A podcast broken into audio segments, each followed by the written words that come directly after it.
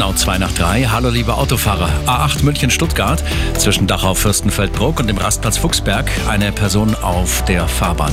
A8 nach Salzburg im Tunnel Neubiberg ein Unfall. Die rechte Spur ist da gesperrt. Achtung, da laufen die Bergungsarbeiten. Auf der Ostumfahrung nach Nürnberg Fahrzeugteile nach Unfall zwischen Kreuz Süd und H. Da gibt es momentan nur eine Spur, die Sie benutzen können. Viertel 45 Minuten der Zeitverlust aktuell. Dann haben wir die Lochhauser Straße dabei. Zwischen Gröbenzell und Lochhausen. Hier zählen nach Unfall. Und die B304 München-Wasserburg am Inn zwischen dem Abzweiger nach Ebersberg und Steinhöring zählen nach einem Unfall. Da sind nämlich aktuell beide Richtungen gesperrt. Der Verkehr präsentiert von Kirschwerkstätten